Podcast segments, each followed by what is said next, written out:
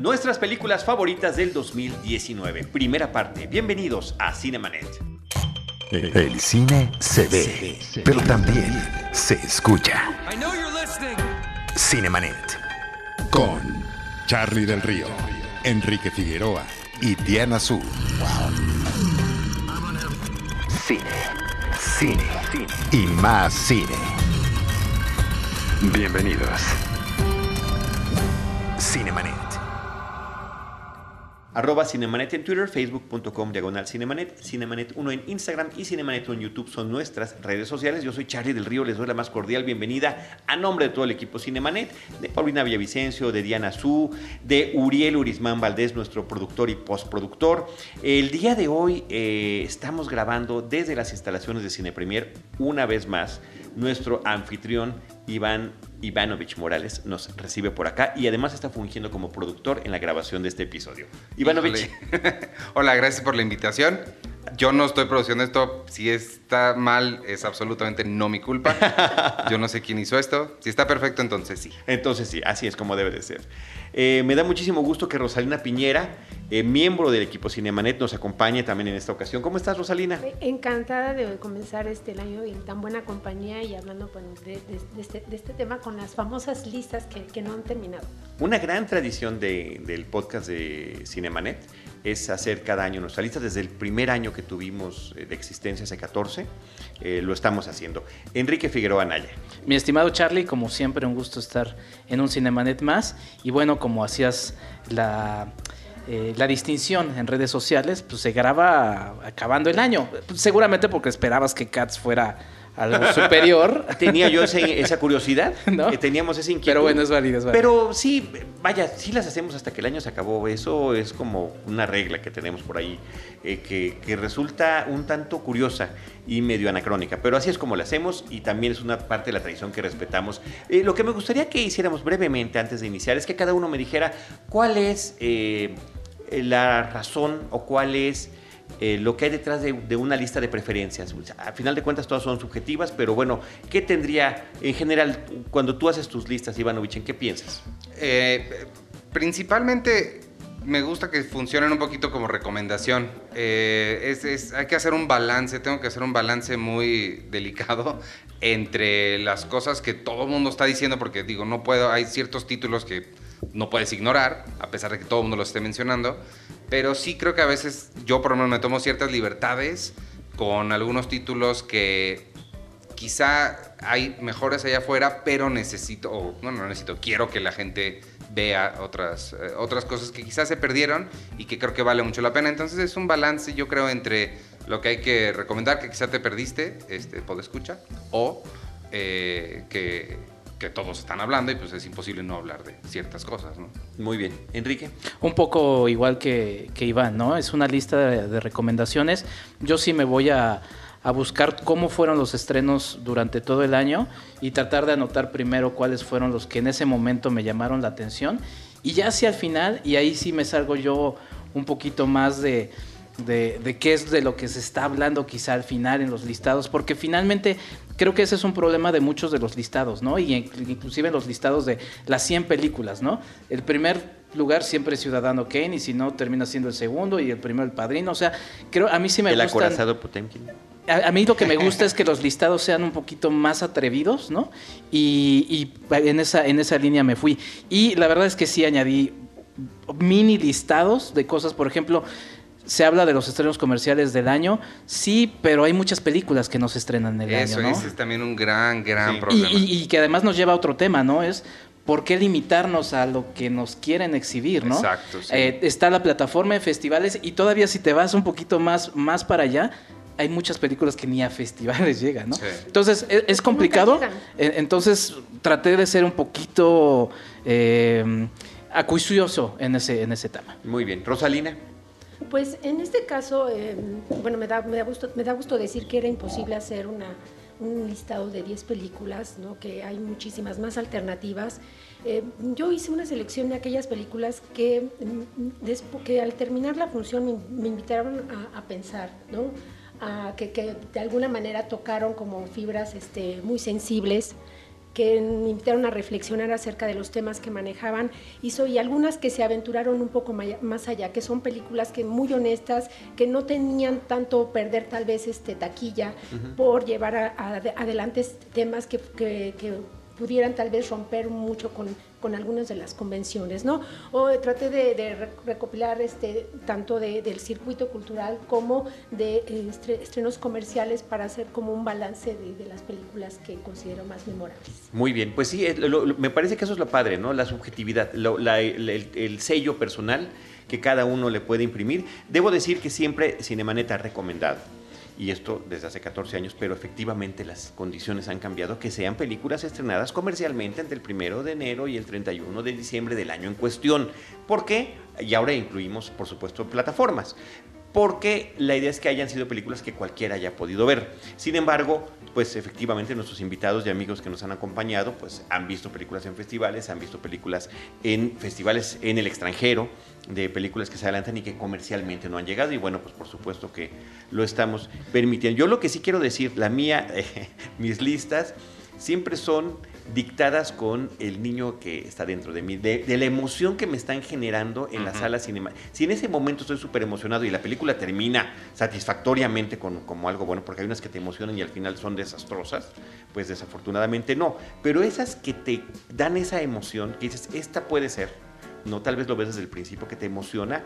Y, como dice Rosalía también esas otras que te dejan alguna reflexión. Así que bueno iremos hablando. Antes de entrar al top 10 y por eso haremos este episodio en dos partes me gustaría que eh, cada uno platicara algunas que no quedaron en el top 10 eh, cómo le podríamos llamar este Enrique habíamos dicho las eh, pues como unas menciones especiales. Menciones especiales. Sí aunque bueno. el cuadro de honor. Exactamente sí aunque te digo varía mucho no porque ya haciendo esa aclaración que, dices de los estrenos comerciales de no, por eso, eh, eh, o sea, es, como... Puedo abrirlo a, ábrelo, es a otras aristas, ¿no? Es el, como el marco de referencia, pero por supuesto que se pues puede cruzar y se ha cruzado siempre. Estrictamente como menciones especiales, y como no estamos haciendo tampoco distinción de las mejores películas en general o mexicanas, ¿no?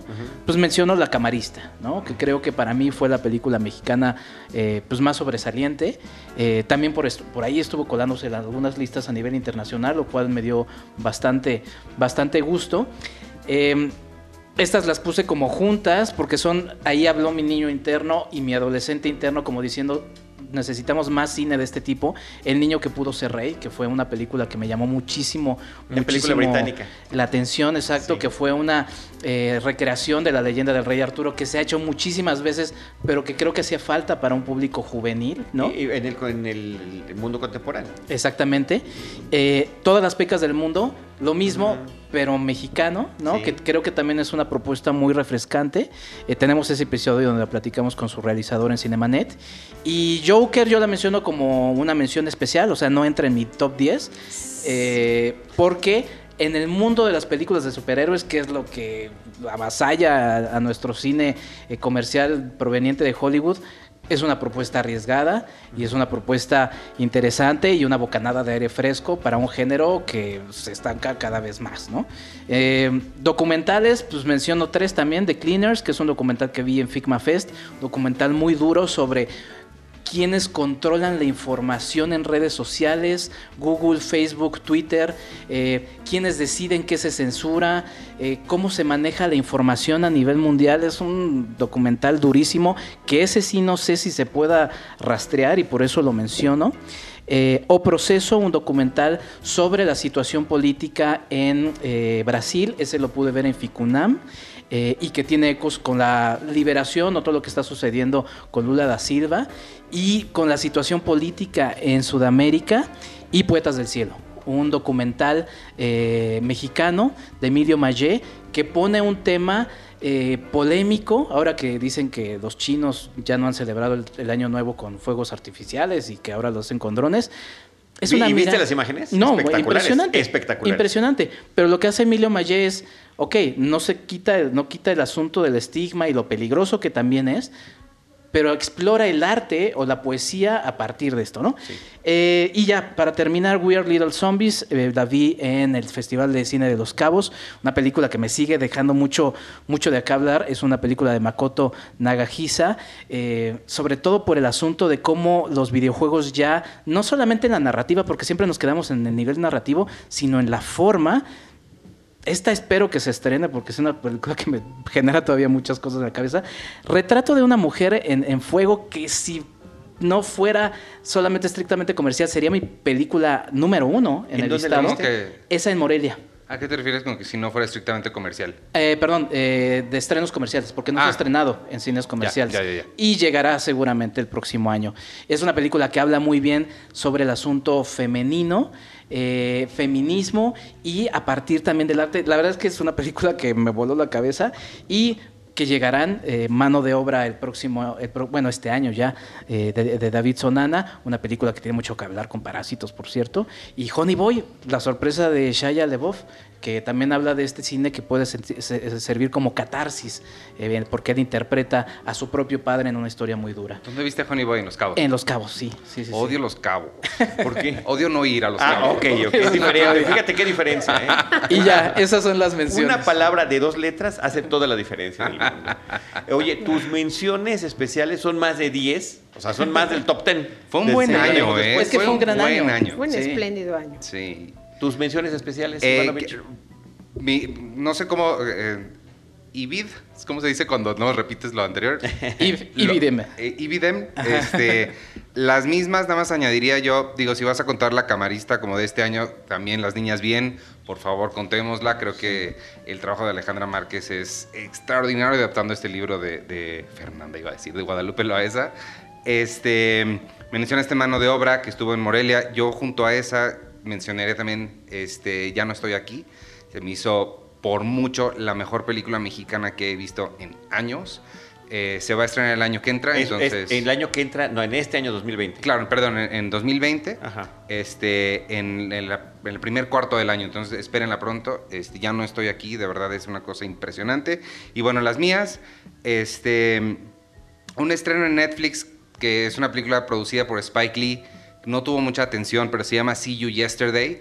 Es una cosa impresionante, es increíble. Son dos chavitos, es una película de viajes en el tiempo, pero que tiene un, mensaje, una denuncia social que hace lo mismo de alguna forma que hace Parasite, que es entretenerte y mantenerte en la fila del asiento, pero también darte un mensaje profundo de, lo que está sucediendo en esta sociedad. Se trata, básicamente, es una chavita este, que le matan a su... Ella es negra, un policía blanco mata a su hermano y ella tiene una máquina del tiempo. Entonces, pues te Ok. imaginarás lo que intenta hacer. Claro. Este, producida por Spike Lee. Está en Netflix en este momento, así que la pueden ahí ver. Además de See You Yesterday, un documental que está en HBO. Si tienen HBO Go, lo pueden ver ahorita y se los recomiendo muchísimo. Se llama The Inventor. Out for Blood in Silicon Valley. Es la historia de una, una mujer que puso una startup, se volvió multimillonaria con un producto que no hacía nada. Engañó a todo mundo. Incluso, te dice el documental, quizás a ella misma. Eh, entonces, súper entretenido, súper interesante más bien, cómo, cómo estas startups eh, sigue esta, esta burbuja de Silicon Valley, todavía de alguna forma sigue existiendo. El título, Se llama Out, eh, The Inventor, o sea, la inventora, Out for Blood in Silicon Valley. Este, vamos por sangre, supongo, en Sí, Silicon Valley. sí, sí. La cosa es que se trata, es- ella supuestamente inventó una máquina que con una gota de sangre te puede decir absolutamente todo lo que vas, puedes tener y tendrás y has tenido. Ok. Entonces, eh, está muy buena. La otra que mencionaría, esta sí, no sé si va a llegar a México, no tengo idea, pero es Harmony Korine. Es posible que llegue a la Cineteca por ahí. The Beach Bum con Matthew McConaughey, Jonah Hill, sale Snoop Dogg, sale este, ¿cómo se llama esta, esta niña que no me acuerdo cómo se llama? Bueno, eh, eh, está bien para mí cada película que hace Harmony Korine, no sé cómo le hace, pero me gusta más que la anterior. Este, se me hace un, un cineasta súper dinámico, muy, muy divertido, tiene un sentido del humor que a mí me gusta mucho y Matthew McConaughey siendo más Matthew McConaugheyesco que nunca. Entonces está, está muy buena. O sea que se quita la camisa. se quita la camisa, se, se dice, alguien le dice el, su clásica all right, all right, all right. Se pega en el pecho. Es, es fantástica. Y este y sale Martin Lawrence también, que al parecer estamos en el año de resurgimiento de Martin Lawrence. Sí, pues viene con de Bad Boys. ¿no? Ajá. Este, la otra que me gustaría mencionar aquí es Booksmart, que no sé si alguien la tenga, es posible que alguien la tenga en su lista. No. La Noche de las Rebeldes o La Niña de las Nerds. Que creo que lo mencionaron ustedes en su podcast de Cine Premier. Ajá, el título era horrible, ¿no? La Noche de las Nerds. A esa. El sí. título está espantoso, pero la película me pareció fantástica. Una aventura de dos niñas en la adolescencia para una cachetada para todos esos personas como Todd Phillips que dice que ya no se puede hacer comedia hoy. Pues ahí está Olivia, Olivia Wilde demostrándonos cómo sí se puede hacer comedia. Bueno, eh, es- no, sé, no sé de qué año es, pero Blockers a mí me parece superior que esta de A mí también me gustó mucho Superior, Blockers, pero no me pareció superior. Super- pero mucho, me- o sea, el- del estilo de humor y es muy similar. o Sí, sea, es muy- es bastante similar. Sí. Eh, lo que eh, son esos adolescentes buscando la fiesta del fin de su preparatoria. el, ¿no? el tema es que Blockers para mí se enfocó demasiado en los papás. Aquí son solo las niñas. Esa fue para Sí, mí lo que le hizo Y yo creo que por eso me gusta más. La otra que mencioné en mis menciones es Adastra. también es, fue una extraordinaria. No tengo mucho que decir más de lo que ya se habrá dicho de, de Brad Pitt y, y la interpretación que da. Y el irlandés en- es mi, mi número 6, supongo, en estas menciones honor- honoríficas. Ya no entró en el conteo Del top ten. en el Wow. conteo del top 10. Sí. Este, creo que justo respondiendo un poquito a de qué cosas tengo más que decir, este, es que puse las que puse en el top 10. Ok. Pero de nuevo, todo puede cambiar. Tal vez la semana que entra me levanto y digo, Sí, es lo, la número lo- uno. lo curioso antes de pasar a las menciones especiales de Rosalina es que eh, algunas de las que ustedes mencionan están en mi top 10. Sí, seguro. De las, de las más y, conocidas. y- y no me sorprende. Cualquiera de estas, la verdad es que podría estar en un top Y de 10 y sería trata. muy... Y de eso se trata, ¿no? Sí. Sí. Claro, Rosalina. porque aparte es muy difícil jerarquiz- jerarquizar, ¿no? Bueno, dentro de mis menciones especiales, eh, que no sabía que podíamos tener menciones especiales, pero de las que se habían quedado fuera, que salen del, del número 10, el documental Jamás llegarán a viejos de Peter Jackson, que estuvo en la Muestra Internacional de Cine, se Ah, estrenó en, en- en marzo. Y bueno, es eh, todo este material de la Primera Guerra Mundial que, que recopila este director, a quien obviamente conocemos por esa trilogía del Señor de los Anillos, y que de alguna manera rompe con el romanticismo de lo que es la Primera Guerra Mundial, ¿no? A partir de testimonios que fueron grabados en los años 60, de 600 horas de- de material original que él revisó del Museo Imperial de la Guerra, eh, re- recupera cu- cómo era lo cotidiano en las trincheras, ¿no? Cómo eh, adiós a todo este um, anhelo de servir a, a- la patria de todos estos jóvenes, algunos niños, ¿no? Prácticamente que se enli- enlistaron en, el ejército y de cómo poco a poco se va rompiendo eh, justamente como el sueño, ¿no? El sueño de triunfo, el sueño de, de servir y nos, eh, nos retrata justamente toda esta miseria, este dolor, el frío, la muerte, eh, todo a partir del, del día a día de estos personajes, qué comían, este, cómo se tapaban el, el- el frío, cómo, cómo no había donde lavarse, cómo no había eh, sanidad, cómo no había la- las, las medidas este, como necesarias para pasar, este, digamos, como, como este trance. Eh, y cómo al final de todo estos jóvenes se enfrentan no solo contra la indiferencia, sino contra el olvido de todo el pueblo al que ellos pensaron que iban a salvar. Me parece que se aventura no solo porque en el aspecto técnico todo eh, colorea todo este metraje en blanco y negro, ¿no? Lo cual significa intervenir este material histórico y darle otro matiz que lo haga de alguna manera tal vez más soportable también para el espectador, sino también eh, no intervenir en, en- en el otro aspecto, en las opiniones, ¿no? Sino dejar que estas voces de los, de los sobrevivientes hablen y que tú a través de las imágenes te puedas sentir ahí y sientas, puedas este, eh, revivir como todos estos momentos terribles que vivieron. Pero abrió un gran debate este, este tipo de trabajo, justamente por el afectar el material original, ¿no? Ahí hubo, por ejemplo, Roberto Ortiz en su momento en Cinemanet, aquí lo mencionó, de lo que significaba para él eh, eh, que cambiara, La intervención. cambiara la intervención, Sí, ¿no? pero por ejemplo a nivel reflexión histórica es muy interesante que solamente el asunto, la decisión de colorear, como lo que sucedió también con Olimpia, con estos hechos del 68 que los veíamos tan Sí. lejanos y todavía en blanco y negro, el, el- el aportar el color lo hace tan cercano que rompe un poco esa barrera del tiempo. ¿no? Bueno, ahí nada más a mí me gustaría añadir. El caso de Olimpia, digo, además de que tiene la, la rotoscopia, lo vuelve un poquito alejado de la realidad, lo aleja de la realidad. Y creo que sí es importante, no sé si en, tú lo viste en la cineteca, el, el Sí. de Peter Jackson. Pasaron, de, es que yo lo vi en Estados Unidos, entré un día al cine y dije, ah, Peter Jackson. No, y ya. Este, después pasaron un documentalito de él explicando todo lo que hicieron. No sé si ese lo, lo tuvieron chance de ver. No, Está no, no. bien padre porque te explica todo lo que hicieron. O sea, que básicamente llegó el instituto este de Londres y le dijo, toma esto, haz algo. Y él le aventó todo el dinero y todos los Recursos. que tiene de, de, de Weta. Entonces, llamarle colorizar me parece hacerle Claro, un, claro. un mal o un diservio, diservicio, diser- mal servicio Claro. al, al trabajo, porque es, o sea, es, es ampliar el negativo, es regresar, es, o sea, hicieron muchas cosas que, que es mucho más que colorizar. Entonces, tendría que escuchar lo que dijo Roberto en su Sí. momento, porque, híjole, no sé. Pero sí hay un impacto, o sea, a nivel mental de Por ver estas imágenes que, claro, eso eh, es. a color, sí, sí hay un impacto en, en esa reflexión histórica. ¿no? Claro, y que abre debate, y justo estaba viendo yo el otro día un meme que, que tiene un poco que ver que decían, sale, sale una, una foto de Pedro Infante, ¿no? Y dicen, me dicen que, este es, que está coloreada, ¿no? Me dicen que este es Pedro Infante, pero yo sé que Pedro Infante es gris.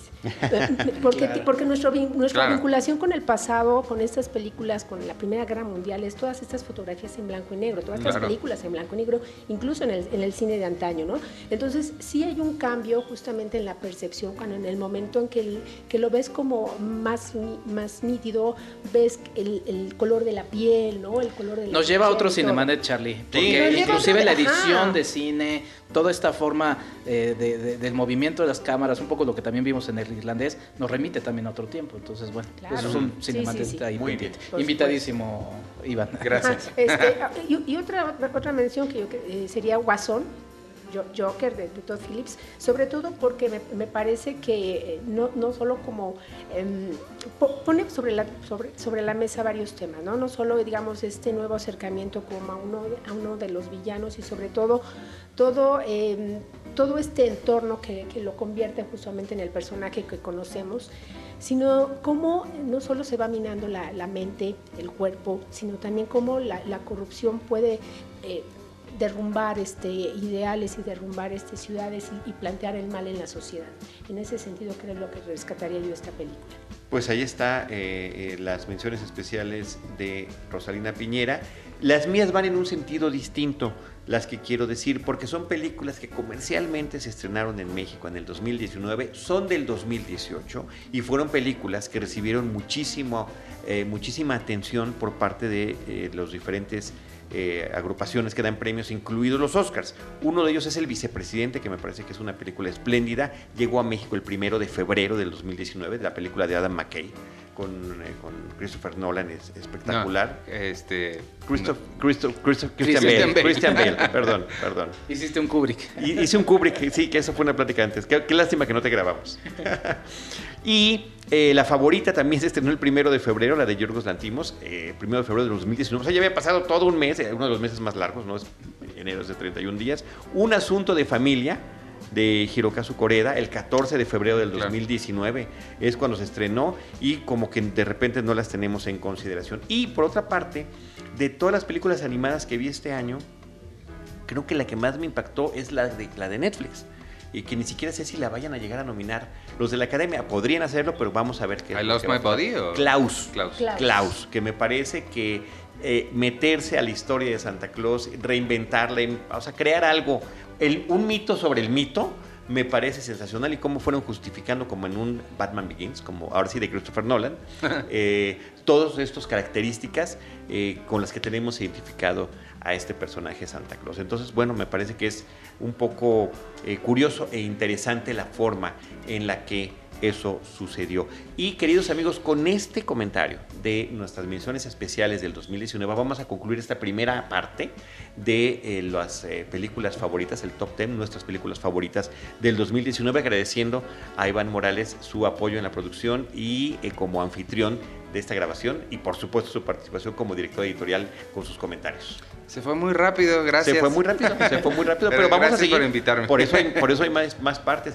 Rosalina Piñera. Creo ah, bueno, que- redes sociales. Ah, sí, este, arroba Iván Morales en Twitter. Y. Instagram. Estupendo. Rosalina. Pues, eh, creo que tendremos que hacer el listado mucho más rápido todo, eh, para poder este, cumplir con el tiempo. Muchas gracias. Este, nos leemos en Sector Cine y en las redes arroba rospinera. Estupendo, con doble Gracias. S. Y a mí me pueden seguir en Enrique FA86. Ahí prometo poner con títulos completos y los directores las menciones que también puse. Conste. Estupendo, muchísimas gracias. Yo estoy como arroba Charlie del Río y les recuerdo que los estaremos esperando en las próximas partes de eh, nuestras películas favoritas del 2019 y que siempre estaremos al pendiente con cine, cine y más cine. Esto fue Cinemanet. Con Charlie del Río, Enrique Figueroa y Diana Su.